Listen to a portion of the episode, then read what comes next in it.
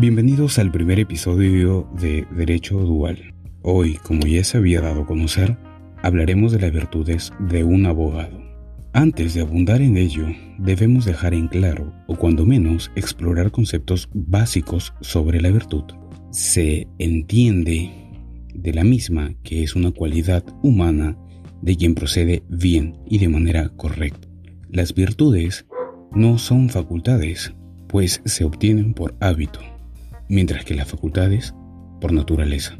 Como tal, la virtud se puede verificar en las personas con integridad moral, dispuestas a obrar de acuerdo a lo que es justo, a lo que, entendido en un sentido moral, es correcto. Las virtudes, nos dice Aristóteles, son de dos tipos, intelectuales y morales. Las primeras se derivan principalmente de la enseñanza y tiempo. Dejando claro esto, podemos decir que el abogado virtuoso no es por naturaleza, sino porque está abierto a la enseñanza, a la experiencia y se acostumbra a realizar actos buenos, pues las cosas que aprendemos a hacer, las aprendemos haciéndolas.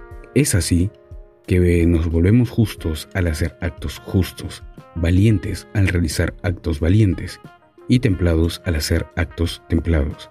Esto aplica al revés, pues el hombre y el abogado se pueden habituar a hacer actos malos, de ahí la buena o mala fama de los abogados. En próximos episodios tocaremos a profundidad las diversas especies de virtud, como la templanza, la fortaleza, la prudencia, la justicia para el abogado, aunque todas las consideradas virtudes fundamentales le son necesarias como ser humano que es.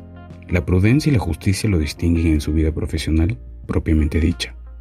Conmigo será hasta la próxima, despidiendo este podcast, este capítulo titulado Las virtudes del abogado.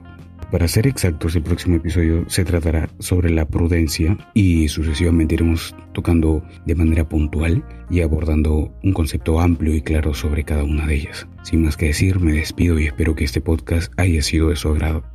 Muchas gracias.